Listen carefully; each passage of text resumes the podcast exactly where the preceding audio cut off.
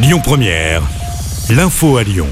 Bonjour Christophe et bonjour à tous. Trafic très chargé à l'occasion du premier week-end de chassé croisé de l'été.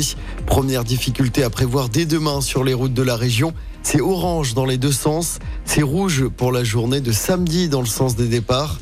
Bison futé qui nous conseille notamment d'éviter la 7 entre Lyon et Marseille entre 6h du matin et 19h. En revanche, c'est vert pour les retours. Dimanche, le trafic s'annonce beaucoup moins chargé dans les deux sens.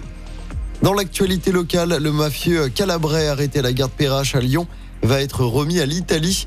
L'homme de 27 ans soupçonné d'appartenir à la mafia calabraise avait été arrêté le 11 juillet dernier à Lyon. La justice française vient d'autoriser la remise aux autorités italiennes de l'individu. Il était recherché depuis 2021. Il avait été condamné à 8 ans de prison pour de nombreux délits commis en Italie. Un supermarché lyonnais obligé de fermer ses portes ce mardi. Cela fait suite à un contrôle sanitaire. Le magasin Auchan, situé rue Philippe Fabia dans le 8e, a fait l'objet d'une fermeture administrative par arrêté municipal. Des manquements graves aux règles d'hygiène ont été constatés. Le supermarché devait rouvrir hier en fin de journée. La ville de Lyon ouvre un centre de loisirs pour les enfants qui sont hébergés au gymnase Bellecombe. 55 personnes, dont 37 enfants, vivent actuellement dans ce gymnase du 6e arrondissement et ce depuis le 22 juin dernier. Le centre de loisirs sera ouvert dès lundi prochain.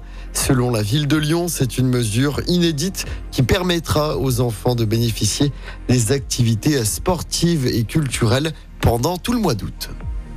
Et puis la chanteuse irlandaise Sinead O'Connor est morte hier à l'âge de 56 ans. Les causes de son décès n'ont pas été précisées.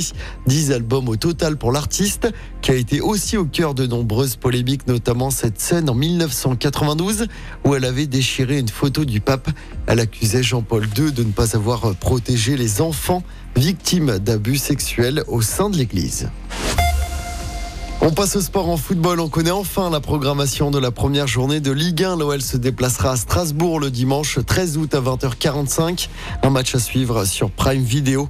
D'ici là, les Lyonnais joueront deux nouveaux matchs amicaux samedi contre le Celta Vigo, puis la semaine suivante face à Crystal Palace. Et puis en natation, après deux médailles d'or, la fusée Lyon Marchand va tenter le triplé au Mondiaux de natation au Japon. On suivra le Français sur 200 mètres 4 nages tout à l'heure. Départ à 14h03 heure française. Écoutez votre radio Lyon Première en direct sur l'application Lyon Première, lyonpremière.fr et bien sûr à Lyon sur 90.2 FM et en DAB+. Lyon Première